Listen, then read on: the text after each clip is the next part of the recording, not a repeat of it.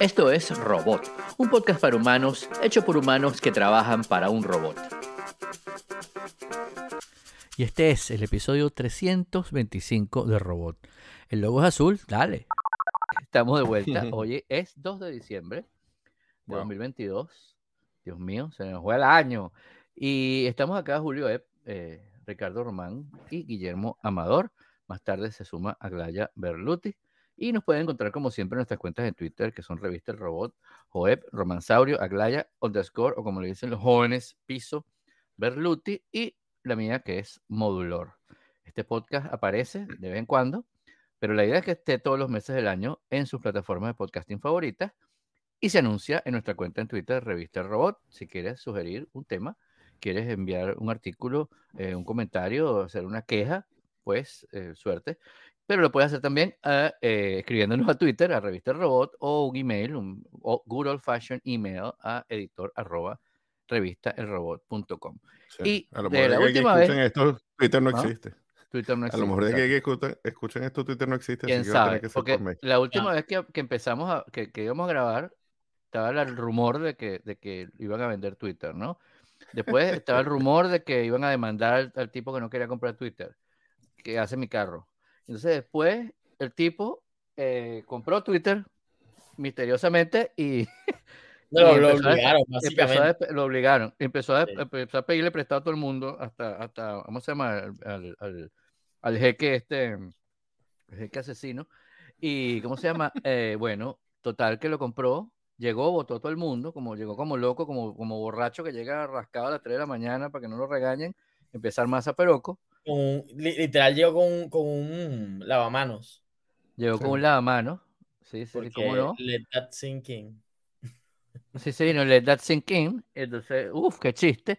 Ahora está perdiendo plata, está perdiendo. Bueno, pasaron muchas cosas que le vamos a decir, pues, pero me encanta un comentario que deja allí eh, Julio, creo que fue que lo puso en nuestras notas, que es un, un, comentario de Dave Winner, que Dave Winner es uno de los de las personas a las que le debemos prácticamente está conversando aquí hoy, porque es el creador de un montón de cosas, comenzando por el RCS.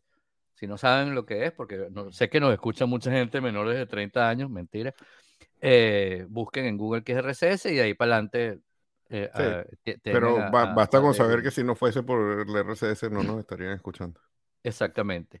Eh, él dice que Twitter es el metro del Internet, ¿no? Entonces el, el quote está buenísimo y después dejo a, a que Julio y, don Ricardo agreguen.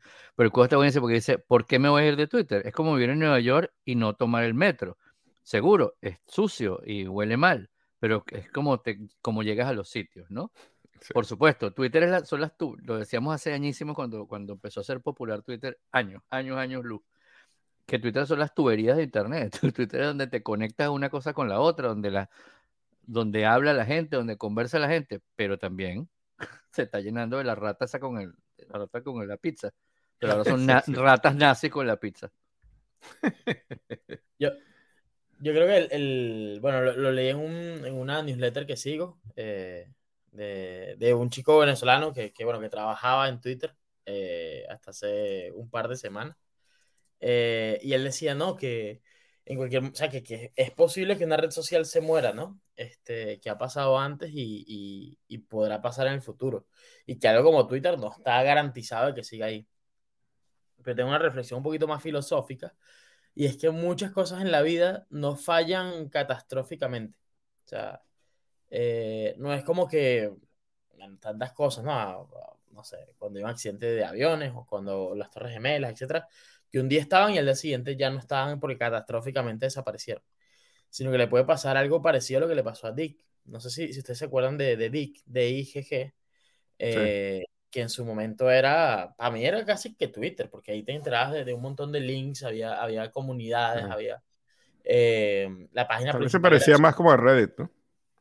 Sí, era, era más parecido a Reddit, pero en su momento, claro, para mí era pre-Twitter. Era gigante, sí, era gigante. Y, tenía un montón de cosas. De hecho, creo que en su momento, no sé si fue mm, Google o, Microsoft, llegaron a ofrecerle una, una burrada de plata, ¿no? Algo como 15 mil millones de, dólares a, al fundador, a, Rose, eh, por la red social, y él no la vendió. No, pensando eh, que, que, Claro, que podía valer más. Que podía valer más pronto, sí. Y bueno, pura especulación. Al, final la comunidad de, de, de, seguir la plataforma. Yo creo que mucha gente migró a Twitter o a otras formas de, de comunicarse. Y nada, este, después la terminó comprando Yahoo. Y creo que la última vez que la vendieron, la vendieron por 5 millones de dólares. Y así hay montones, montones de cuentos. O sea, por ni hablar de Yahoo, ¿no? Pero este, y recuerdo, recuerdo mucho, porque bueno, yo soy el usuario número 11 de Twitter en Venezuela. Entonces estaba ahí cuando los primeros tweets eran, ¿qué es esto? Una, poniendo órdenes para decir que era una cosa de, inteligencia artificial o qué carrizo era. Y el chiste es que en ese momento, como a, los meses cuando empezó, pues yo empecé, yo recuerdo, yo empecé a invitar gente, a, a mandar mail a toda la gente que yo conocía y en esa época yo organizaba las reuniones del, bueno, ya las había organizado, ya, ya había sido y había dejado de ser el Internet Society, el capítulo de Venezuela Internet Society, entonces conocía mucha gente, ah, bueno, si nos está escuchando a Pino Farese de Oriente Puy, a, a, José Blanco de News and Report, que es una revista súper importante que da los premios lo mejor de .com, a montones, montones, montones de personas, bueno, a Hugo Londoño de, de, de Concafé y, y, y, pana, pana de esta casa, etcétera, etcétera, etcétera, y a todos les mandaba, mira, esto es una cosa nueva, métete para que pase bulto aquí para ver si esto funciona de algo. Porque yo era, era por invitación, Twitter. Era por invitación. Sí, yo creo que tú me invitaste. Sí. Era, sí, era por invitación y después no habían invitaciones, después había muchas, qué sé yo. Después agarró como una forma y empezaron los programas, me acuerdo de radio de televisión, ah, invitar a la gente a que le hablaran de qué era Twitter. Yo me acuerdo, yo di charlas en el, en el IESA de qué era Twitter. Y la primera pregunta era, fue, ¿eso que tienes en la mano es un iPad? Porque el iPad era una cosa nueva. ¿No? Este, y me acuerdo que salieron un montón como de clones de Twitter. Eh, ahorita no recuerdo ni los nombres, pero habían unos que hasta eran más bonitos, otros que los timeline iban así como volando. O sea, había montones de, como de competencias, porque la idea de Twitter no era tanto lo que es hoy en día, que es una, una red de información prácticamente, sino era una red social em, de microblogging. Era, un, era, era, de microblog, era para, para poner, yo recuerdo que, que yo tenía un blog, tengo un blog, el mismo blog, y mm, uno escribía unos, unos tratados de larguísimos o unos párrafos cortos, pero había como un, había como un, un plugin que te, y algunos templates que te permitían poner como un, como un, no me acuerdo cómo se llamaba ese, ese, tipo de blogging, pero era como un, poner un, un tweet en realidad. Era una cosa corta, que uno lo usaba para poner un quote o para poner una cosa como un, alguna, un pensamiento no tan eh, eh, valioso como ¿a qué hora se come en esta casa? Cosas así. Había un concepto, a mí, una explicación que yo escuché que no sé si era original de Twitter o, alguien que lo hizo para explicarlo y me pareció genial. En esa época era bastante popular el chat, eh, pero en computadoras. Claro. Eh, y entonces el chat, tú tenías un estatus que decías básicamente si estabas disponible o si no estabas disponible, ¿no? Y después la gente se empezó a poner creativa. Incluso tú ponías la canción que estabas escuchando o algo así. Sí, sí, sí, recuerdo. Y básicamente Twitter era, en vez de decirle a, a, la gente que quiere chatear contigo, qué estás haciendo en ese momento, se lo decías al mundo entero.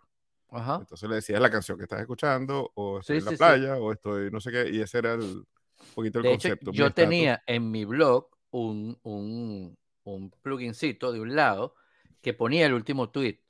Entonces cuando yo, yo lo último que hacía después de una conversación en Twitter, ponía, me fui para no sé dónde camino a tal, o sea, porque uno en esa época era como un poco más naif y no era tan, tan complicado como ahora, no te seguía tanta gente. Yo me acuerdo que usábamos Twitter muy pocas personas y yo y nada más había en, en web, no había móvil, no existía eso. bueno, móvil, móvil había con un mensaje de texto, que era interesantísimo. Claro, pero era como lo común, pues. Y yo me acuerdo que, que en esa época yo trabajaba en un lugar que era un sótano, que no tenía señal de celular, y yo tenía siempre tenía abierto mi, o sea, tenía varias cosas y tenía siempre abierto Twitter, como hoy en día todavía tengo siempre tengo abierto Twitter, el email, Twitter, no sé qué, LinkedIn, LinkedIn, este y, mm, y me acuerdo que en ese mismo sitio eh, a veces iba Julio a hacer algún alguna asesoría, un trabajo, no sé qué. Entonces él escribía, cuando llegaba al sitio, escribía en, en la computadora del, departamento de diseño, de eso en el Museo de Arte Contemporáneo, ponía, estoy en el Museo de Arte Contemporáneo entonces yo que seguía a cinco personas o a diez personas, o a cien, pero ninguna ponía nada, muy poquito, el que ponía era, era Julio. O sea, yo casi que con el que más hablaba era con Julio. y, era como que un tweet y un reply a la semana. Entonces, ah, está aquí, me paraba, iba y lo buscaba, eh, para los soldados, hablamos un rato. Eso era genial, porque sí, tú estabas en el Museo de Arte Contemporáneo y te tomabas un café con Guillermo. Este, y decías qué estabas haciendo y dónde estabas, y de repente los geeks en la zona. Oye, tienes tiempo de chévere. En esa época ya había el, reply, porque yo me acuerdo, yo fui viendo cómo le agregaban funcionalidades. no, al eh, principio era tú tuiteabas y ya tú tuiteabas y ya. Después hubo un momento que la gente ponía arroba tal persona. Pero no, pero no, pero no es que cuando hacías eso tú le das clic y llegaba a la persona, sino que tú lo veías y ah, es conmigo. Porque claro, si seguías a cinco personas, muchísimas de las funciones de Twitter. Una de las cosas interesantes de Twitter es que, es que Twitter creció mucho con cosas que no inventó Twitter, ¿no? Mm. Claro. Como los hashtags, los replies, los, eh, incluso el nombre el, de tuitear, eso lo, lo, inventó la gente de Twitterific, ¿no? Sí, la gente lo inventó. La gente de Twitterific fue lo ya que estamos grabando e, este episodio documental, Twitter, que, que, eh, Julio comentaba que por mensaje de texto, sí, o sea, Twitter comenzó siendo un programa que hicieron los, los, los, programadores de una compañía que hizo un juego, un juego de esos dominación mundial, era un mapa, tú ibas a como una especie de Risk, este, que nunca lo pude jugar. Este, ellos hicieron un programa para comunicarse entre ellos y el tamaño de, de, de, lo que hoy en día es un tweet que ahora es más grande y ahora es más largo y lo que tú quieras y hace los threads, etcétera, era 140 caracteres porque eso era el tamaño de los caracteres de un mensaje de texto. Eran 160 los mensajes de texto y los otros 20 eran reservados para, porque tenías que poner algo, no me acuerdo ahorita el detalle, que, para que le llegara a Twitter, ¿no? Que para indicar que eso era un tweet. tú ponías el mensaje, tal, tú, no sé cuánto, mensaje, pum, ponías la broma y lo mandabas por mensaje de texto y aparecía en Twitter, y eso tenía 140 caracteres. y además era una nota. en, cuando cortaban el internet. porque te cortaban el internet y tú podías salir por ahí al exterior. Y la otra cosa interesantísima era este era un poquito como un arte y una destreza, ¿no? Poder, poder comunicar algo en 140 caracteres. Claro. Este, y, nada de los hilos ni nada de esto, era, era como otro mundo. Sí, sí. Y, bueno, todo eso fue apareciendo. ¿Cómo? Los Perdón? no existían. No, no, no, no. Eso fue, yo me acuerdo que en esa época, inclusive, los usuarios que tenías, los seguidores, te aparecían de un lado, porque estamos hablando web, en una fotico chiquitica. No, esa salía en la fotico, eso tú le hacías clic y veías quién era la persona, no sé qué, pero estaban las foticos ahí, eran todos tus seguidores como, como esas pancartas de pixels. Bueno, entonces era, era una pared de, digamos, un, banner de puros, y, ese se iba llenando, ¿no? Si no estaba completo el cuadradito, ahí me seguía alguien más para que te cuadradito, si tenías un talk de ese estilo, por ejemplo.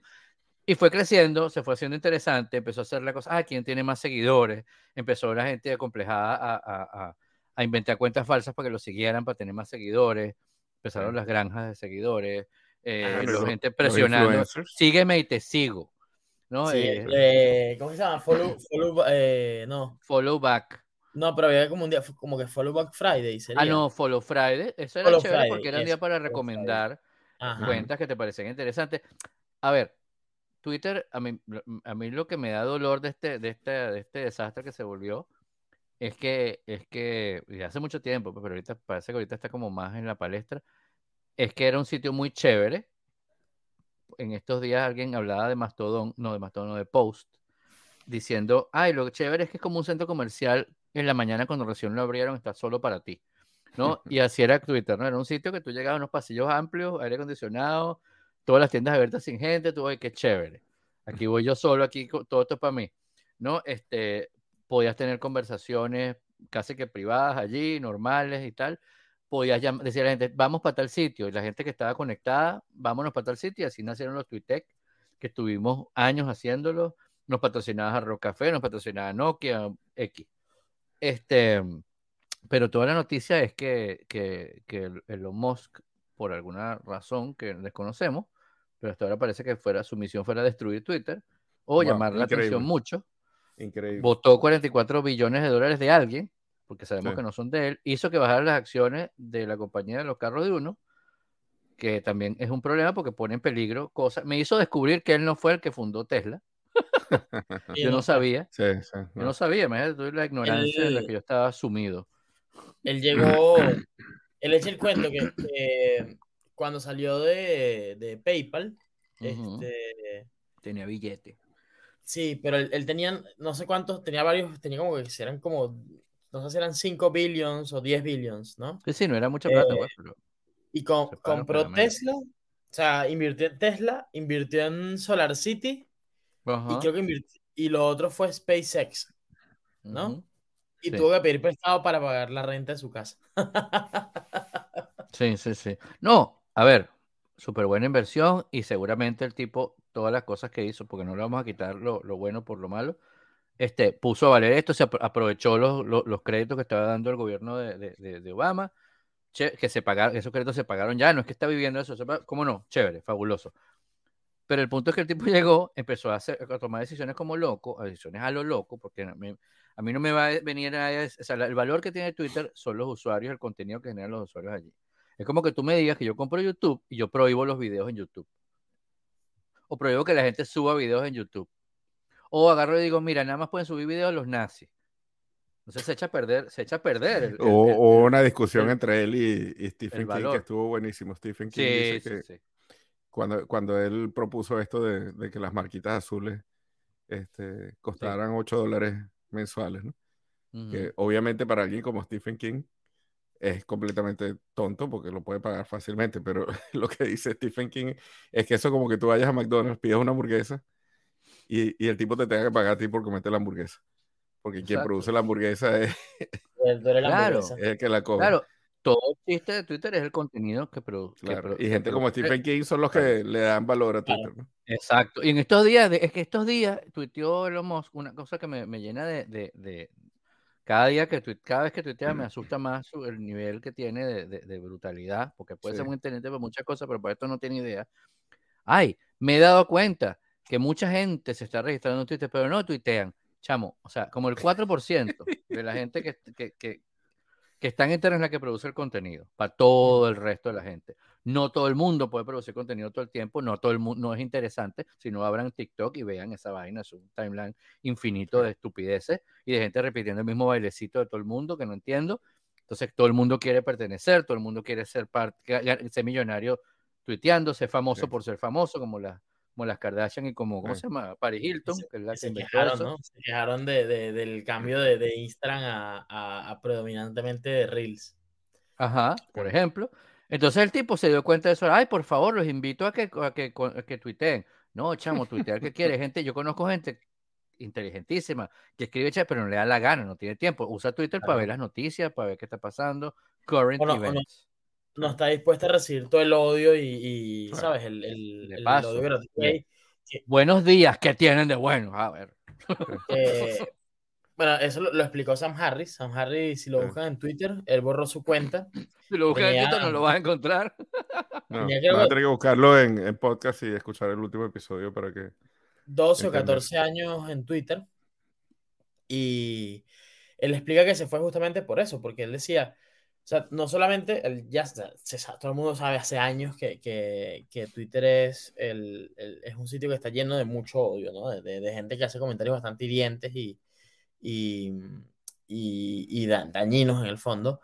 Pero él lo que dijo es que empezó a ver a las personas con la óptica de Twitter. Entonces, él decía, ¿cómo es posible que alguien que jamás he visto, que no conozco, que la verdad me da igual su vida, yo lo pueda odiar eh, por algo que puedo haber dicho. Ah, no, porque le dio like a algo que alguien dijo acerca de mí. O sea, eso no tiene ningún tipo de sentido. Lo mejor es que yo me vaya de aquí. Y bueno, después de, de, unas meditaciones que, que hizo, eh, borró la cuenta. Mm. Y, y, es el tipo de cosas que pueden pasar con todo esto que está, o sea, con todas estas medidas que están tomando, ¿no? Que son tan... A ver, obviamente que yo estoy súper de acuerdo con la libertad de expresión, ¿no? Yo creo que eso no, sí, sí, cómo no. no se discute. Pero, Pero el, el tabula rasa que se está tratando de hacer, decir que todo lo que hiciste no, no importaba. No, puede ser. No, puede ser. O sea, esto no es un videojuego. No. O sea, no es que vamos a empezar a hacer con, estar de acuerdo con, con la libertad de expresión es una es, una trampa, o sea, es como tú no estás de acuerdo con la libertad de expresión, entonces ya no puedo hablar más contigo, ¿no? Ajá. Es así como, sí, sí. No te permito que hables eh, aquí porque tú no estás de acuerdo con la libertad de expresión. Sí, sí, es, que es totalmente, o sea, es, una distracción. O por ejemplo, el pocotón de, de, de, ¿cómo se llama? De anunciantes que se han ido, porque dicen, bueno, ya va, esta es una red social ahora con nazis. Nosotros no podemos ligar nuestra no, y lo, y, lo, y lo, absurdo es que el, el nazi número uno es, es, Elon, ¿no? Porque fíjate que lo primero que él empieza es diciendo, por ejemplo, que Apple eh, empieza a decir que Apple va a sacar la publicidad de Twitter. Y, es, pura mentira. lo está inventando. Y después va a decir, ah, ellos nunca, nunca quisieron, entonces mentiste. Porque ¿dónde sacaste la información? Si tienes acceso a Tim Cook, imagínate tú. Imagínate tú que nosotros tuviéramos acceso a Tim Cook. Y no sé, mira, viene esta nomás. Aló, Tim, ¿esto es verdad? No, ah, ok. Mira, nos dice Tim Cook, ¿qué tal?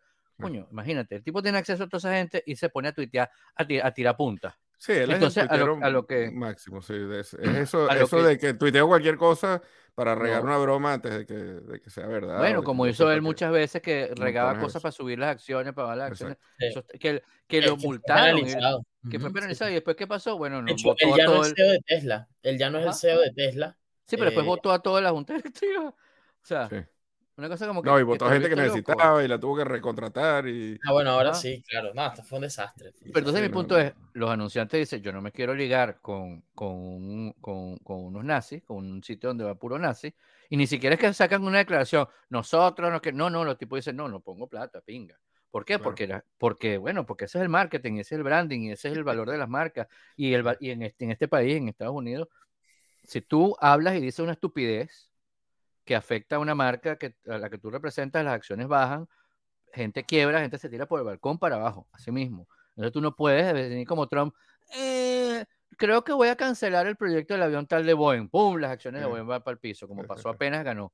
Entonces, este loco viene, hace todas estas cosas, llama un poco a nazis, dice que va a dejar entrar a todos los nazis que le dé la gana, y la gente ni siquiera que se va, sino dice, voy a parar mi inversión para ver qué pasa. Imagínate tú, súper cauteloso y súper decente. Le dio la bienvenida a, Kanye West y duró como 15 minutos. Sí.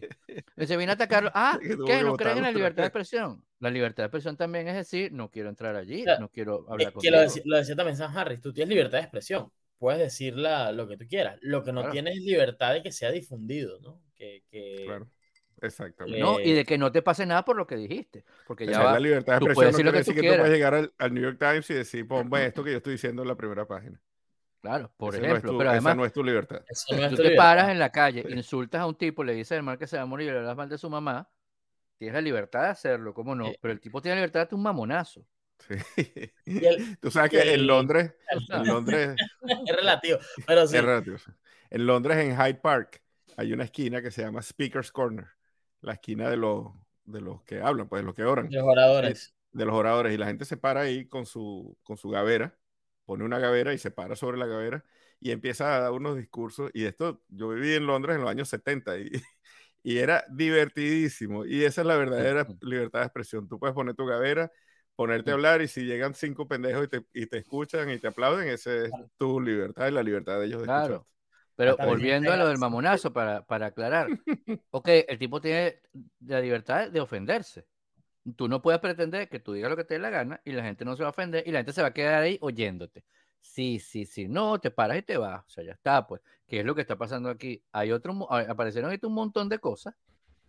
Eh, Mastodon apareció hace tiempo, Mastodon me parece súper complicado y... No, es, que es software libre, es como... Es, como... es muy raro.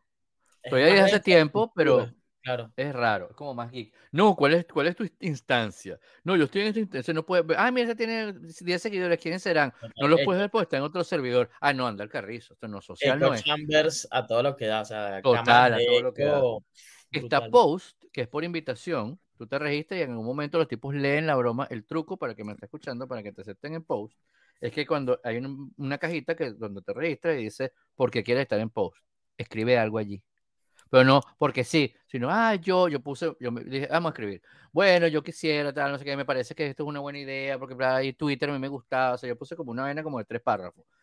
Y los tipos me contestaron, ay, muchas gracias, toma, hiciste el esfuerzo de escribir, nos parece buenísimo, porque la gente no escribe nada. Entonces, lo, una vez los pasamos al back burner. ah, ok. Entonces, por ejemplo, ese es un truco. Y está, bueno, hay cuatro gatos allí, habemos cuatro gatos allí.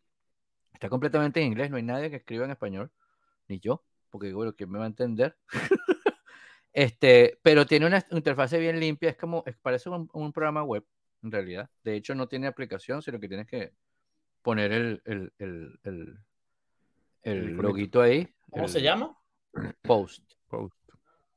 Eh, lo tengo aquí, se llama post.news. Hay una, hay una página que está muy divertida que es Twitter's Going Great. Ah, sí, la. Que, Ah, que está basada en una que era Web 2.0 o Web 3.0 is going great. este, y, y, bueno, está divertido ver, ver un poco el, el, como dicen aquí, el, el accidente de trenes, el train wreck de lo que está pasando ahorita en Twitter. Sí, sí, sí, sí. Y, ¿Qué pasó con bueno, FTX? FTX es Bueno, otro... FTX, de la última vez que hablamos, subió, bajó, subió, bajó, quebró, se fue, el tipo se esca- escapó con los reales o la manga y estaba en las Bahamas y ahora creo que se fue para Argentina, una broma loquísima. No, que no sé si estaba, si regresó. No, no, no, no, no, nunca se fue. Nunca se fue. Ah, bueno, pero ya está el rumor. Y no importa, corramos el rumor. El tipo, me, me- me- tengo meses queriendo tener esta, esta, esta sesión para saber cuál es la opinión de, de Ricardo. Porque, Bueno, a ver, a mí la idea del, del Bitcoin me parece súper chévere desde el principio. Sí, qué chévere, qué tal, no sé cuánto. Pero sí me parece que hay un montón de estafadores inventando cosas con Bitcoin que o sea, no hay mucho más que decir que lo que está pasando, se van tum, tum, tum, uno tras otro, porque hacen la típica, la, la tradicional, este, de que agarran la plata que no es de ellos para hacer otros negocios, ¿no? Entonces, tú, si tú tienes un banco, esa plata no es tuya. Obviamente, ningún banco, ningún banco real, real de monedas reales, con, eh, re- respaldadas con el oro del Banco Central y toda la cosa tradicional de, de toda la historia, tiene todo el 100% de los ahorros ahí líquidos. No, tiene edificios, tiene cosas, porque eso es lo que genera intereses. Y la plata que tú pones allí, el banco la invierte y con eso que gana, pagan los sueldos, pagan tus intereses y pagan las, las ganancias que se lleva aquello. O sea, no, es- no es que ellos son un buenito, es una, no, es un, no es un administrador de una caja fuerte gratis que está en la calle, no. Todos los bancos hacen eso y esto es, la misma, esto es lo mismo que un banco. La única diferencia es que en vez de estar respaldado por oro, está respaldado por, bueno, por todo el proceso del Bitcoin. Ahora, bueno, lo loco es que tanto en un banco normal como en una cosa como esta, venga una persona y diga, bueno, ok, banco robot. Yo soy el cajero del banco robot y yo soy el presidente del banco robot. Entonces vamos a invertir en la, la- la inversiones Ricardo Robot. Este, y Ricardo Robot además va a guardar la plata en, en inversiones web Robot. Y entonces, y entonces esa plata se fue y esa plata, y entonces decimos, vamos a comprarnos un edificio con los reales que nos deposita la gente y lo vamos a poner a nombre de Ricardo. Y vamos a comprarnos tres Teslas y se lo vamos a poner a nombre de cada uno de nosotros. Y vamos, no, momento, momento. Entonces no había nada a nombre del banco, o sea, lo, lo, lo, lo- ¿cómo es que se llama lo, lo que queda, los, col- los col- ah, el colaterales? colateral. El colateral que Colateral. había era que si 9 millones de dólares para una cosa como de 100 billones de dólares. Y no, o sea, Eran- ahí como- los tipos estafaron. Como 15 billions que tenían, 15 billones. Por eso, Eh, pero, pero, pero mucha diferencia. O sea, eran billions Sí. contra millions de colateral. Y ahí lo que hubo fue una estafa, tal cual, como una especie de, de- ¿cómo que se llamaba el tipo este famoso que metieron preso? Una Madoff. estafa Ponzi. Ah, como lo que hizo Madoff. Como un, medio, sí. un Ponzi no, clásico. O sea, los tipos, mira, desde los, de los- del tipo italiano, cuando no existía, que se escapó de ya de la Segunda Guerra Mundial y no sé qué, hicieron la película Catch Me If You Can, cuando no existía internet, a esto, pero esto es con publicidad, con gente, con gente creyendo en, el, en, la- en el, en, el, en la cosa, con estadios. El American Airlines Arena hace años se llama FTX Arena. Sí, Y ahora creo que le quitaron el nombre o se lo, o se lo- eso lo embargaron. ¿no? Este, embargaron el letrero. No, pero entonces, es una estafa, pues no, no, es- no, es, no es culpa del Bitcoin. No tiene nada que ver Bitcoin con este chiste. Nada más hecho- de que. hecho, creo que esto no era, o sea, lo de FTX no estaba tan basado en, en- en Bitcoin. ¿Qué, qué pasó? Adelante. Y lo que yo entiendo, porque tampoco es que soy experto en, en cripto ni nada de esto, ¿no? Eh, saludos a los Crypto Bros eh, que están por ahí. Em, había, había un exchange, ¿no? Que era un, un intercambiador de monedas, de monedas y de, y de NFTs y de todo, todos los activos cripto, ¿no? Eh, y esa era la empresa inicial, esa era FTX, ¿vale? Ahí la gente metía plata, tal, tal, tal. Luego, había como una especie de cuentas de inversión que tú metías activos financieros allí en esas cuentas, ¿vale? Para que FTX buscara, o sea, buscara como inversionistas que invirtieran solamente en proyectos de cripto. Entonces, tú tenías, tú metías un Bitcoin, por ejemplo, ¿no? Y con ese Bitcoin, ellos financiaban otras monedas, otros proyectos de NFT, un montón de, de- de proyectos. ¿Qué pasa? Que, bueno, esto, esto como todos los problemas de, de, marketplace, son, son dos mercados, ¿no? Tú tienes un mercado que te tiene que dar la plata o, dar la oferta de, de, capital y otro mercado que te tiene que disponibilizar los productos de capital, o sea, las inversiones. Eh, y esta gente, bueno, cortó camino, eh, que es lo que siempre pasa en este tipo de, de, de quiebras y de, y de catástrofes financieras. Eh, no, no hacen el trabajo de buscar fondos de inversión o proyectos de inversión diversificados, sino que toda la plata se la dan a un solo ente, que es Alameda Research. ¿Qué pasa? Que el dueño de Alameda Research resulta que es el mismo accionista mayoritario de FTX, ¿no? Eh, claro, por un tiempo la cosa funciona, pero cuando empiezan a subir las, tasas de interés y, los, los, ¿sabes? Los, los inversionistas se vuelven mucho menos adversos al riesgo, porque claramente prestar al gobierno es mucho más eh, seguro que prestar a cualquiera de nosotros. Eh, la gente empieza a comprar bonos de Estados Unidos y a sacar la plata del mercado y tal. Y cuando esto pasa, bueno, todos nos pegamos un, como dicen en España, un castañazo y no hay, no hay plata para, para riesgo, para capital de riesgo, no hay plata para inversiones alternativas y por supuesto lo primero que vas a sacar es lo más riesgoso que es toda la inversión en cripto. Cuando la gente empieza a pedir la plata, que es básicamente una corrida bancaria, eh, esta gente dice, mira, este, mira, no. eso, eso que tú tenías ya no, ya no existe. Ya no está, adiós. Y empieza a congelar, a congelar, a congelar, claro, se, todo el mundo se viene abajo, ¿no? Entonces hay, hay administradores del sistema que empiezan a, a, bloquear, las autoridades empiezan a pedir bloqueos, etcétera, etcétera, y congelan todo y bueno, y no se puede sacar un peso eh, un dólar de, de, allí. Eh, lo que además hace que, el, que caiga la, obviamente, caigan las acciones, o no acciones, pero las participaciones o los valores de los proyectos de cripto que están del otro lado y todo el mercado colapsa hacia atrás y ya no es solamente que no puedas sacar la plata, es que no vale nada lo que tienes allí. Eh, y es un caos, ¿no? La, muchísima gente quedó estafada allí. Este, claro, quedó en la calle. Pues, obviamente que, que, obviamente que, bueno, este, en, yo que estaba un poquito cerca de, de, fondos de inversionistas de riesgo y todo esto, siempre hablan de, del smart money, ¿no? Del dinero inteligente. Eh, pero a partir de la pandemia hubo mucho dumb money, ¿no? Mucho dinero tonto, eh, que lo hacía era perseguir lo que los demás hacían y hacer unas apuestas que no tenían ningún tipo de, de, de Cuando tú ves, este es como, también lo, lo llaman así, ¿no? Como la regla del cuñado. Eh, cuando tu cuñado te empieza a hablar de un activo financiero que es súper rentable y lo va a hacer millonario, eh, es que estamos súper cerca de, un, de una burbuja, de que se explote la burbuja, porque eso es lo que pasa. O sea, cuando alguien que no conoce un mercado empieza a meter plata en un mercado, eso nunca va a terminar bien, porque es suerte. O sea, eh, claro, están haciendo para, para jugar con eso. Pues, ah, subió, subió, lo vendo porque compras el NFT del mono y no compras el NFT de, no sé, de, artículos del Barça, qué sé yo, porque uno vale más que el otro. Yo no sé, mm. yo no, yo no, no tengo el conocimiento para discernir este vale más que este. Y si yo tengo un millón de dólares y compro uno o el otro, probablemente lo haga mal. O sea, hay una probabilidad alta de que lo haga mal y que compre el que menos valía. Y imagínate eso multiplicado ad infinitum por toda la plata que se metió en este mundo y bueno, este, el señor banquero frito, porque esa es la traducción literal de su apellido. Banquero este, frito. Eh, quedó frito. Eh, no, es una, es una historia súper interesante porque también te das cuenta de que, de que sobre todo, eh, cuando ya la pandemia empezaba como a verse el horizonte de finalización, ¿no? Finales del 2020, principios del 2021, que empieza a salir la vacuna y tal, habíamos preparado como o, los gobiernos habían puesto en el mercado tanta liquidez, es decir, había tanto dinero disponible para comprar tantas cosas, que ese dinero terminó en fondos de inversión, etcétera, etcétera.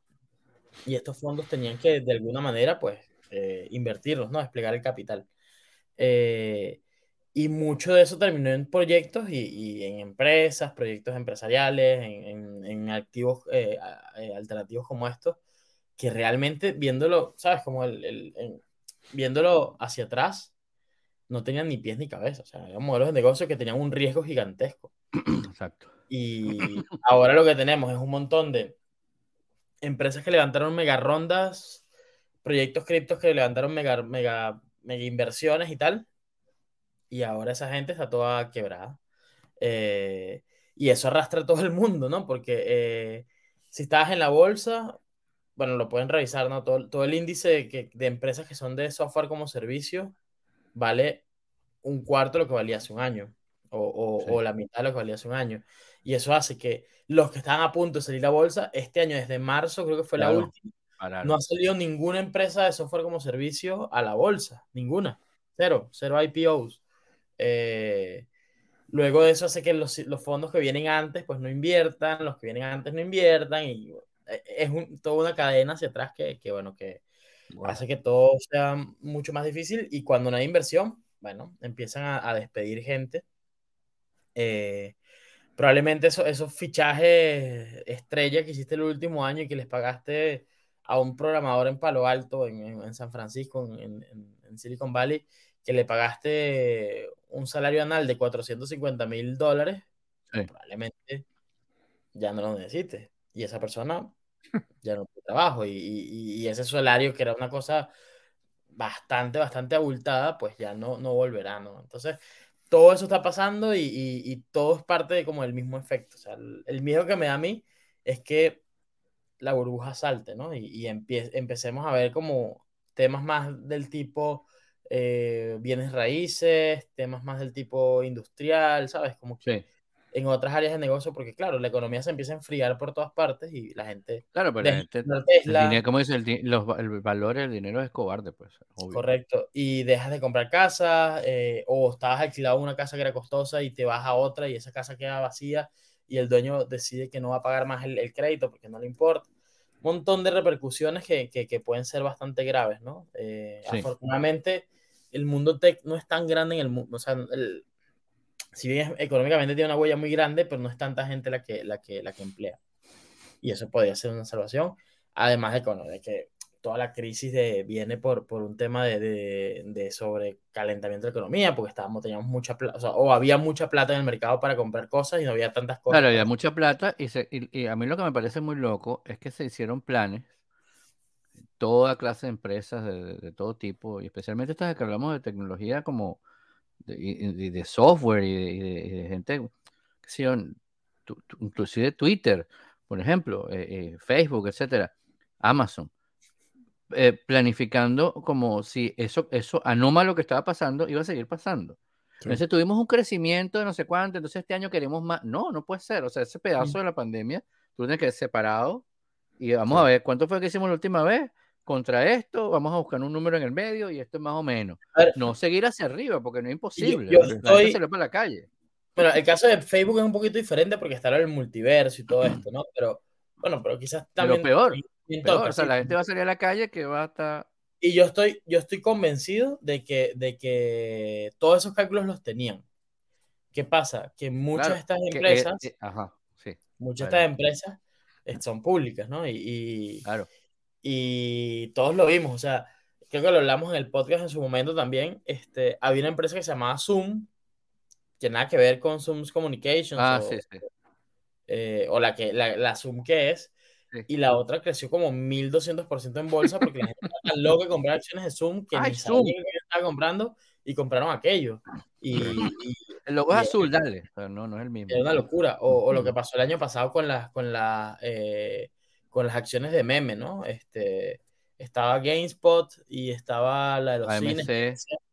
Eh, que en estos días volvió a subir otra vez loquísimo, la gente, ¡ah! Y volvieron las memes, no sé qué.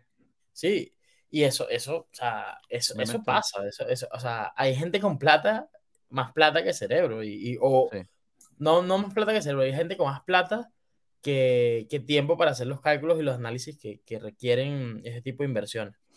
Claro, y como tampoco tiene mucho cerebro, si tuviera el tiempo, los cálculos no le darían. Claro, o, y si tiene cerebro, no tiene corazón, y si no le interesa. Porque sí, ese, ese es como que... el tema recurrente de este, ah. de este podcast, es que este, mucho, el éxito no tiene nada que ver con la inteligencia.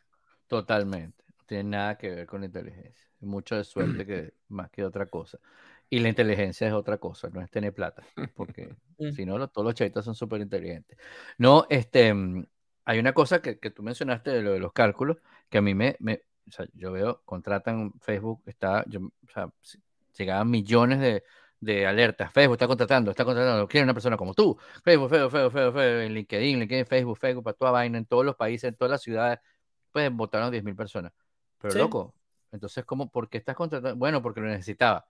Y tú no tenías una idea de que esto podía ser así. Y si, y si hacía así, o sea, si uno tiene una compañía pequeña, dice, vamos a contratar, ahí tienes que hacer un estudio, cuánto tiempo, no sé qué, y si perdemos a este cliente, ¿qué pasa? una compañía más grande contrata a 100 mil, 10 mil, 20 mil personas un solo tanganazo, tiene que tener una proyección. No, capaz que la tienen y dicen, ¿tú sabes qué? Bueno, si lo votamos, lo votamos. O sea, eso no le pasa nada en la vida a, a, los billones que tengan en, el banco, este, ¿cómo se llama? Zuckerberg, ¿no? Este, y, y, el que me escucha dirá, qué bolas, Guillermo se fue a California y es comunista. No, loco, es, un abuso. O sea, tú no puedes ser. O sea, tú no puedes contratar a ese montón de gente que además, tipo, está en la India, se mudó para, para Palo Alto, para la broma, para la oficina, y se mudó toda la familia.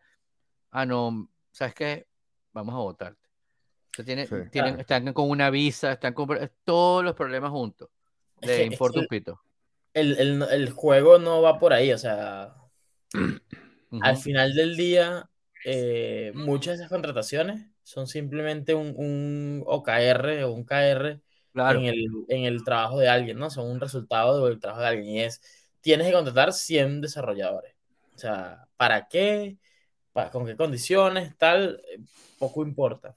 Este, incluso cuando dice, cuando dice, botea 10 mil, ay, las acciones suben porque eso, ve, eso muestra a los inversionistas que tú tienes una, ¿cómo se dice? Disciplina financiera.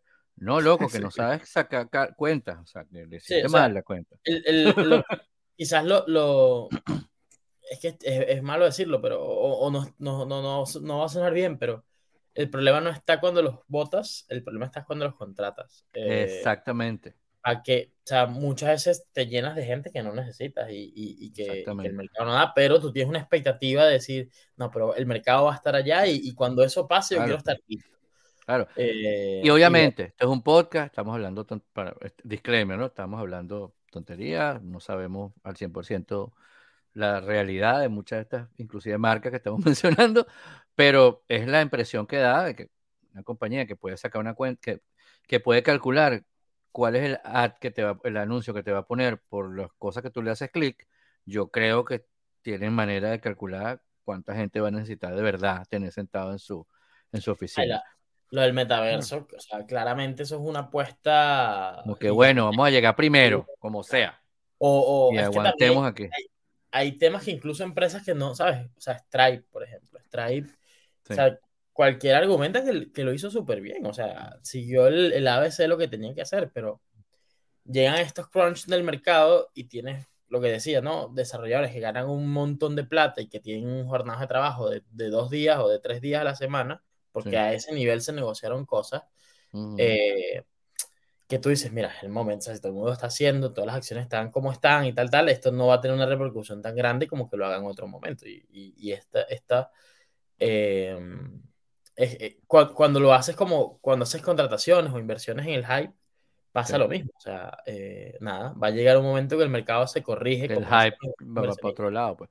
El hype se pierde y bueno, este, cambias de, de, ser un toro a un oso y esto, eh, nada, tienes que tomar decisiones y bueno. Eh, a veces las tomas y, y, las pagas tú y otras veces las, muchas veces las tomas y la, la paga otro. Y es el juego. Pero bueno. No sé si ustedes se han dado cuenta que últimamente en Amazon este, buscar algo es un dolor de cabeza. Esa, oye, yo, yo leí este artículo y dije, ¿sabes cuando lees algo y dices, Coño, yo me vengo dando cuenta de eso hace tiempo, ¿no? este, Y, hace mucho tiempo, y, consecuencia de eso, hace mucho tiempo que yo no compro nada importante en Amazon sin saber qué es lo que voy a comprar. Mm. Ah, no, claro, voy a comprar en la página. Pero a veces, pero a veces necesitas un pendrive, a veces necesitas una, un cable. Y es un dolor de cabeza. Este artículo del Washington Post, por cierto, propiedad de Jeff Bezos, te, te, muestra cómo eh, ahorita tú haces una búsqueda en Amazon y toda la primera página es publicidad, toda. Y te esconden el, el, hecho de que es publicidad, ¿no? Mm. Em, y es súper mm. difícil encontrar algo realmente, realmente eh, independiente, ¿no? Que no haya pagado por estar posicionado ahí. Y no necesariamente es que sirve o no sirve, ¿no? Porque entonces las compañías todas juegan ese jueguito. Entonces hay productos, por ejemplo, estaba hablando ahorita de cables. Los cables Anker son muy buenos y, y tú sabes que Anker está más o menos seguro, pero también cuando te sale Anker tú ves que está promocionado. Este, que no es que está saliendo ahí porque tú buscaste cable y te salió ese cable, sino... Ah, no, porque está promocionado. Hay, hay un montón de cosas que te, aparecen además fuera de... que me ha, me ha pasado también, te aparecen fuera de lo que estás buscando. No, estoy buscando cada vez unas sartenes y yo, bueno, sí, puede ser que yo quiero más tarde. Bueno, el, el ejemplo, el artículo está bien simpático, el artículo está bien simpático porque además lo usan buena la tecnología web, ¿no? Y entonces el, el, tipo te dice que busca una, una, cama de gatos y te sale una cama de perro. ok, y sale un perro. Cama, en la, cama. Además, una cama. te promociona, te promociona, por supuesto, todos los productos de Amazon que tienen bueno, a la compañía. Eso sí, pero antes me ponían como el primerito era ese y los demás eran otros. No, era como 10 primeros Amazon. Sí. No, pero Es increíble, es increíble. Si lees este artículo, te quedas impresionado de cómo. A ver. A veces tienes que pasar a la segunda o tercera página para encontrar algo que realmente es una respuesta a tu búsqueda, ¿no? Sí. Otro, eh, parecía altavista. Otro disclaimer. Eh, eh, ¿Cómo se llama? Los productos de Amazon son más o menos buenos. O sea, tengo un montón de cosas de Amazon que son baratos, Pero hay un cuento muy bueno por ahí. Hay un cuento muy bueno por ahí de una. Hay una gente que se llama um, Peak Design. Peak Design, que hace unos morrales eh, de muy alta calidad. Ah, sí, sí, recuerdo el cuento. Ah, y exacto. Y ellos especialmente hacen morrales para fotógrafos y ese tipo de cosas.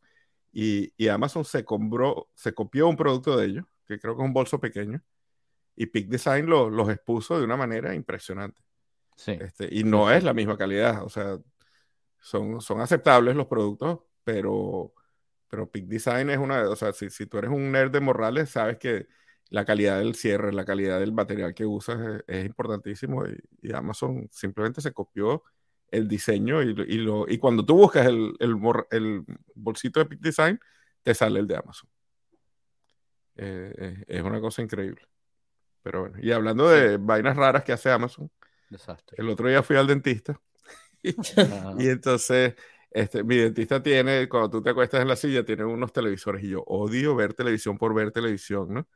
Generalmente tienen las noticias locales o esos eh, shows de, de, día que son como para, para amas de casa que no trabajan. Y yo cada vez que me siento ahí le digo, por favor, me lo primero que hace es apagarme la televisión. Y entonces este, le eché el cuento a una, un cuento que creo que yo he echado aquí de que yo eh, cuando me hice mi primer MRI, traté de que me pusieran ópera para ponerme algo de música, así que me... Yo no soy un escucha de ópera este, así. Pero dijiste, bueno, mira, para que la cosa sea Algo que me transporte, ¿no? Algo que me transporte. Y entonces le eché el cuento a la... le eché el cuento al asistente de la dentista y dije, oye, qué buena idea. Y entonces tienen un, un eco en, en, la oficina y ella dijo, Alexa, espero que no se les prenda lo de ustedes este, reproduce ópera, ¿no? no, no me refiero a ustedes dos, sino a los mil escuchas que tenemos. Este, y entonces eh, empezó a reproducir ópera y mientras me manipulaban, que es bien desagradable, y la música de verdad que te transporta, ¿no? Y hubo como. que te estaba torturando un villano de. sí, sí, parece una película de esas de, de, este, Hannibal Lecter, ¿no? Este, el soundtrack.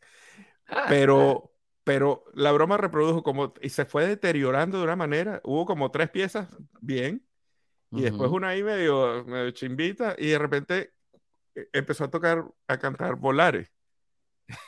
Yo decía, esta vaina no es ópera en ningún lado, ¿no? Y luego empezó Hookton este, Classics.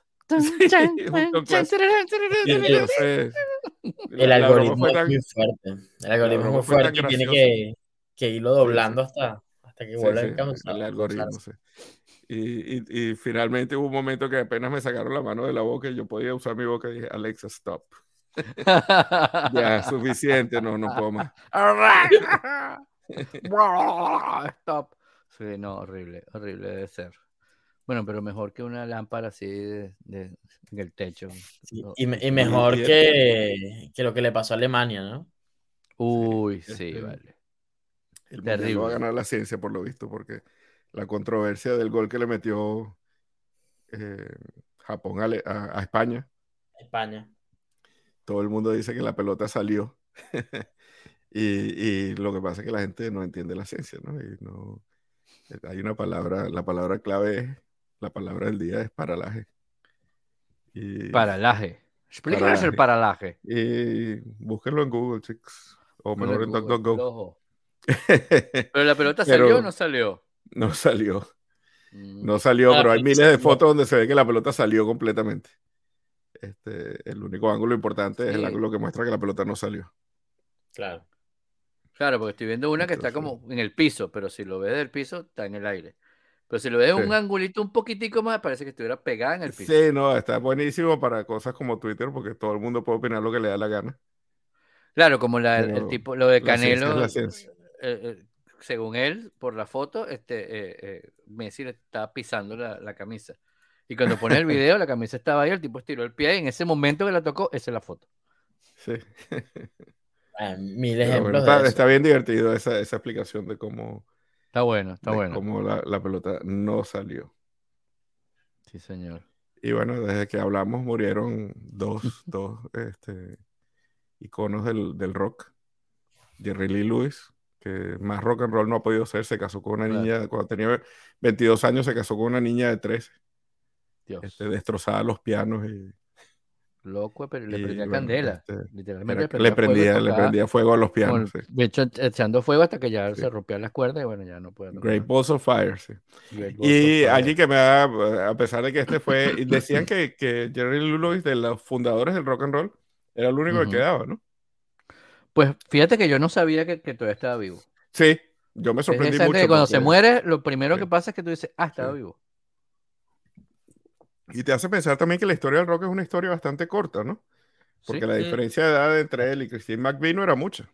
Y murió Christine McVie también. ¿ah? Y en rock. Sí. Si, lo ves en, en, temas de, de, desarrollo, álbumes, o sea, entre uno y el otro pasaron los Beatles, pasó Queen, pasó Pink Floyd. Impresionante, impresionante. Todo lo que pasó. Y Queen McVie también murió. de... Entonces tampoco es que. Christine McVie de Fleetwood Mac, por cierto, que entró a Fleetwood Mac por accidente. Porque, porque un día le dijeron que si quería unirse a la, a la banda y ella dijo, sí, vámonos. Y porque su esposo estaba en la banda, su esposo era el bajista. Y bueno, a ¿qué está el, el Mac, el Mac de Fleetwood Mac. Y, y resultó ser la, la, tal vez yo creo que la, eh, la integrante más importante de, esta banda, ¿no? Porque tal vez sin ella se hubiese, eh, se hubiese separado hace años, ¿no? Parece que era, ella era la como conciliadora. ¿no? Completamente distinta, porque era Completamente. escribía más de la mitad de las canciones, a pesar de que de todos era la, tal vez la menos famosa, ¿no? Porque estaba Mick Fleetwood tan, tan icónico en su, en su batería. Este, El Mac era McVie, el esposo de Christine. Este, y por supuesto Lindsey Buckingham y, y Stevie Nicks, ¿no?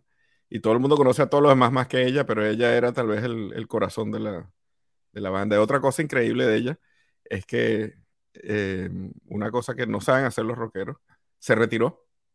Se retiró, de verdad se retiró. Se retiró en el 98 y, y volvió un tiempito en el 2014. No aguantó la esa gente que se retira del trabajo, que, que, que y se retira, sí. Pero además, que se retira, este, cuando tú empiezas a ver, eh, he oído de gente que ha visto, yo, a mí me da pena ver a los Rolling Stones ahorita, pero, sí, pero no los he visto, no me atrevo a decir que los he visto, pero he oído tantas cosas que lo que da pena verlos. Eh, aquellos viejitos tratando de hacer lo mismo que hacían cuando tenían 20 años. Y yo soy claro, como que dice, hay que retirarse cuando te están aplaudiendo. Exactamente. Exactamente. Está saliendo bien. Ok, gracias, gracias, Venezuela. El, que, bueno, de los así, de los súper famosos que vi que se, o sea, que sé que se retiró hace años fue John Deacon de Queen. Ah, no, pero ese eh, que se retiró y se escondió y adiós y no quiere saber más nada de nadie. mira, para la película, no. Mira que vamos a una gira, no quiero. Qué bien. Y es uno de los que gana más plata mensual, mensualmente por, por, por, por, las canciones, porque escribió como la mitad de las canciones. Es que no, escribió todos los grandes éxitos. O sea, sí, sí, casi todos son de... te escribió las que tienen... Bueno, es que eh, te pones a ver Queen, lo, lo, una de las cosas, bueno, todos, todos son unos virtuosos y tal, y obviamente la voz de Freddie Mercury, pero el bajo de Queen es una cosa muy característica. Sí, sí, sí. O sea, tururun, tum, tum. Y hablando de retirarse, este, voy a hacer algo diferente con la recomendación musical esta semana. En vez de recomendarles algo nuevo, algo que no han escuchado, eh, la manera como se retiraba Fleetwood Mac muchas veces era con una de las canciones más bonitas de Fleetwood Mac, que es Songbird, una canción de amor de Christine McVie, que es prácticamente un solo de ella, ¿no? Ahí la banda no hacía nada, ella tocando el piano y hmm. cantando. Y ahí les puse un, video de una versión en, en, YouTube en el año 82, despidiéndose de un concierto de Fleetwood Mac. Pues muy cool. Y tenemos un tip esta semana, después de meses. Sí, el tip de esta semana este, es como un tip dos en uno, ¿no? Eh, uno que espero que todos conozcan es que cuando tu teléfono está bloqueado, si tú arrastras de derecha a izquierda, automáticamente arranca la cámara. Y entonces puedes tomar una foto rápidamente sin tener que ponerte a buscar la cámara, ¿no? Pero el tip no es ese, el tip es que ese teléfono que tú tienes ahí realmente es una linterna que hace llamadas y toma fotos. Y todos usamos la linterna, ¿verdad? Y cuando estás usando la linterna y tienes un rato usando la linterna, la manera más sencilla de apagar la linterna, en vez de buscar dónde se apaga, buscar el console center, lo que sea, es hacer como que vas a buscar la cámara. Entonces arrastras tu pantalla de bloqueo de derecha a izquierda un poquitico. No, no tienes que llegar a la cámara, de hecho la arrastras y te puedes devolver y se apaga la linterna. Entonces es una manera bien sencillita de apagar tu linterna. En tu mm, interesante. Y el app de la semana no es un app, es una página web. Este, súper interesante, se llama Tree FM, como árbol. Y son grabaciones que han hecho de todo el mundo de bosques.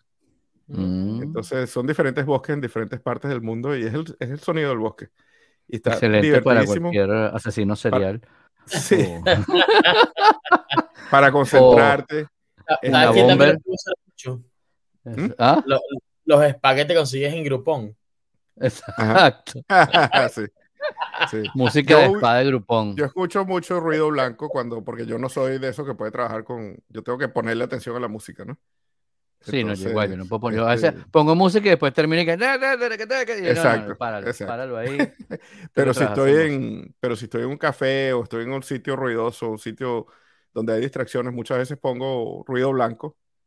Y este es muy simpático. Está como que estás en el medio de un bosque, ¿no? Y tienes una. Te dice qué bosque es. Y, y tiene como una especie de de función aleatoria dice dame otro bosque y te da otro bosque en otra parte del mundo. es súper otro bosque, qué risa. Sí. Está súper chévere. Hay para todos. .fm. Tree.fm. Busque su árbol en Tree.fm. Bueno, y esta semana, bueno, esta semana, esta semana, todo este tiempo, vi, esta la recomendé en el newsletter, eh, una serie con Stanley Tucci y David Tennant, que se llama The Inside mm. Man que es una coproducción de la BBC y Netflix. Es buenísima. o sea, el que conoce Stanley, eh, bueno, Stanley Tucci es lo máximo. Y, y David Tennant es un, una de las personas que, que me, más increíbles para caracterizarse con la misma cara, con la misma expresión. Él es muy particular y sin embargo, sí, es uno de esos. Pero hace, o sea, tú le crees el personaje que está haciendo y pasa de Doctor Who a super malo a medio malo, a gafo, a gafo que se, que, se convirtió en malo, increíble. Increíble, de verdad. Me, encanta, que casi nunca veo como mucho, mucho spoiler y no, no, no daré spoiler. Sin embargo, este, toda la premisa es, hay uno que, uno de los dos es un preso, está sentenciado a muerte, pero todavía no le han dicho cuándo. Y el tipo era un profesor de, de criminología. Entonces la gente va y lo consulta eh, para, para, mm, para, que, para que diga, mm, para que los ayude en casos raros. ¿no? Entonces el tipo escoge qué caso, la gente va y le presenta, le hace como un casting. Hola, mira, mi caso es este, este, este mm, no me interesa, adiós. Y no, o, le dice, ajá, sí. ¿Y este es el que está preso? Este es el que está preso. Wow. Porque él mató, mató, a su, mató a su esposa. ¿No? Este, y X, ¿no? Entonces, mientras lo vean van a entender más la cosa. Pero el tipo todo serio, todo tal, no sé cuánto, tal, y va siempre acompañado como un guardaespaldas, que es un tipo gigante, que es como un descuartizador, pero el tipo es todo calmado, no sé cuánto, wow. El, el, el, el, que está suelto. Es como el detective nazi. Una cosa así. no detective for you. No so for you. No detective for you. No case for you. y el otro eh, este es Stanley Tucci. El, el, David Tennant es un, es un, sicario, no. Un, vicario. Un sicario. Un vicario. Este está preso en Estados Unidos. El otro es un vicario que está en, en alguna parte del Reino Unido. No, no sé qué parte, cualquier pueblo de estos como en la afuera. ¿no? Muy típico así, que no se ve nada, sino la casa así antigua y tal. Este, y este tipo eh, se ve enredado, pues esto no es spoiler porque en el primer episodio ya, pasa todo esto. Eh, se ve enredado en un problema sin, sin querer por tratar de hacer el bien, por tratar de hacerlo bien, entonces pone la torta, ¿no? Este, y el, el, mensaje, más allá del mensaje real que tenga y todo, toda la serie, es que uno, hay, hay, gente, o sea, el tipo, el tipo cada vez que, o sea, la está poniendo y le sigue poniendo, y tú lo estás viendo que, que está haciendo algo mal, y todos los que están alrededor, incluso él dice, no, no, él no puede hacer algo malo, él es una persona buena. ¿no? Como esa cosa que hay de los, los, los, los no está, la, la, gente rica es inteligente, no, no, no. o este señor es bueno, él no puede hacer algo malo, no, no, el otro decía que para hacer algo malo nada más tienes que tener la oportunidad y un momento de mucha rabia, ese tipo, ¿no? Claro, este, Es también relativo, pero, pero no, no, es como el, no es como aquella máxima de, de, House que decía que todo, lo, todo el mundo miente, ¿no? los pacientes mienten cuando te van a dar el, lo, que le está pasando. Pero en este caso es muy cómico porque el tipo está cometiendo un gran error, casi que un crimen, crimen inclusive, y él está convencido de que no está haciendo algo mal porque él es bueno. y el otro, que es el malo, que cometió, una, que cometió un delito, él está haciendo el bien porque el tipo, bueno. Claro. Ay, Dios mío. Está buenísimo. La voy a ver. Dentro de dos meses la veo. Apenas se me acabe mi. Sí, está muy bueno. El otro, el otro, la otra que les recomiendo ampliamente, también con otro tipo clásico, es Tulsa King, que es con Stallone en Peacock, es buenísima. Esta sí no voy a entrar en más detalle porque está, sí, es buena. Yo dije, ay, para ver, es buenísima. El tipo es un mafioso que lo sueltan después de 25 años de prisión y estuvo callado, no sé qué, para no delatar a su gente y tal, y qué sé yo. Eh, y eh, bueno, como se siente traicionado, entonces el tipo lo, le, dice, no, no, no vas a estar más en Nueva York, ya aquí no hay espacio para ti, ya que hay una generación nueva. Te vamos a mandar a que desarrolles el, el, el negocio, que se llama mafioso, en Tulsa en Tulsa, Oklahoma. Y el tipo se molesta, pero entonces llega a Tulsa y dice, bueno, ¿sabes qué? Vamos a ver. Y empieza a hacer, como a crear su, su imperio mafioso, pero es muy, es, es, gracioso, incluso no es, no es una, no es una comedia. Pero a mí me da mucha risa porque él hace el papel de mafioso perfecto, con su pinta de mafioso, se la chaqueta, no sé qué, este, y está haciendo como todas las cosas clásicas del mafioso, yo te voy a dar protección. Llega y le empieza a dar protección a un dispensario de, de, de, de, de ¿cómo se llama? De, marihuana. Y tipo dice, no, pero eso es legal aquí, pero tú no sabes quién puede venir a, quién puede venir aquí a, a, fregarnos, no sé qué. ¿No? Este, quién puede venir, que pueden los federales, no, pero es que es legal. Bueno, pero hay gente que la competencia, no, pero es que nunca nos han robado. No, no, yo te voy a cuidar. No, entonces, es como, como cuando te dicen, señor, yo le cuido el carro. Ah, como yo, señor le cuido el carro. Pero además es como el tipo hace un montón de cosas buenas por la gente. Porque, por ejemplo, está, está en un bar de stripper y un tipo empieza, hay unas tipas que están en una despedida de soltero y un borracho empieza a agarrar a una tipa. Y el tipo se para y le dice, ¿puede soltar a la señorita? No, ¡pum! Le dan mamonazo, lo tira en el piso. Además es talón, es Rocky, ¿no? Entonces, claro. wow. es un malandro, pero el tipo, eh, un malandro clásico, ¿entiendes? O sea, el tipo es un caballero. es muy cómica. Yo me río, Angie me mira, pero ¿por qué te es que esto es demasiado cómico? Este, y otra eh, que, estoy, que, estoy, que, esas, eh, que tienen las más dos temporadas, ya me terminé la primera y voy a empezar la, la, segunda este fin de semana, es otra serie inglesa que está en pico. Eh, como siempre, las series inglesas, o sea, lo máximo. Esta se llama The Capture.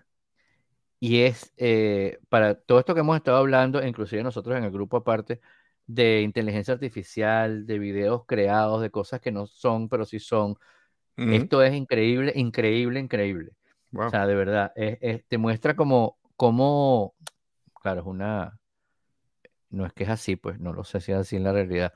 Muestra, la, idea es que, bueno, varias eh, agencias de inteligencia en el mundo están confabuladas para eh, generar eh, videos en vivo en cámaras de, circuito cerrado donde presentan cosas que no están pasando para poder, mira, aquí se están juntando estos, estos terroristas, pum, van presos 30 años, pero el video no existió, pero mira, aquí está el video. hay una parte que está un video, sí, está, la tipa lo está viendo en la cámara, sí, ahí están entrando y los tipos están en el sitio y dicen, no, aquí no hay nadie. ¿No? Entonces, ¿cómo se manipula con cámaras en distintos sitios, con videos que graban, este, con videos que borran en, el momento que están pasando? Increíble, increíble. Además, las actuaciones, cada, cada, cada temporada es un caso, ¿no? Entonces, eh, eh, es un arco largo, pero son seis episodios cada temporada, como buena serie inglesa, y las actuaciones son excelentes, la gente es, de verdad, todo, todo, todo, todo el, toda la producción, todo es increíble, de verdad, es, si van a ver alguna cosa este fin de semana, vean The Capture. Qué bueno, ya la, ya la puse aquí en mi, en mi lista, qué bueno. Póngale. Y las que yo vi, este, Bad Sisters en Apple TV Plus, es buenísima, buenísima. Son, ya, está, ya se puede ver completa y vale la pena. Eh, empieza, son cinco hermanas que son muy unidas. Una de ellas está casada con un patán. Y la serie empieza con el funeral del tipo. Este, y después echa para atrás. Es todo un flashback. Es todo un flashback de cómo el tipo se porta mal con todas ellas y todo el mundo lo quiere matar. Y tú no sabes quién lo, quién lo mata.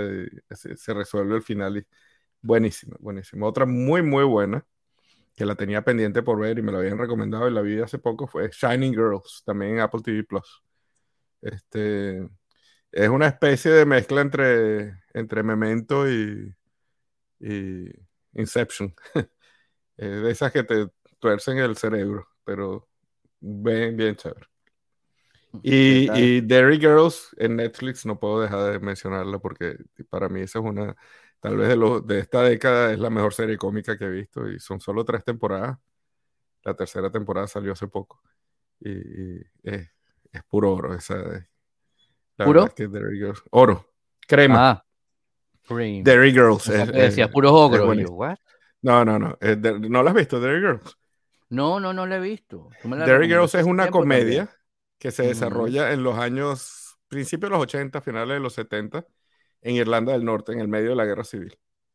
Y entonces es un poco el, conflicto entre, entre coming of age, ser adolescente, unas niñas adolescentes, este, tratando de vivir su adolescencia en el medio de una guerra civil, ¿no? Y, es comiquísimo.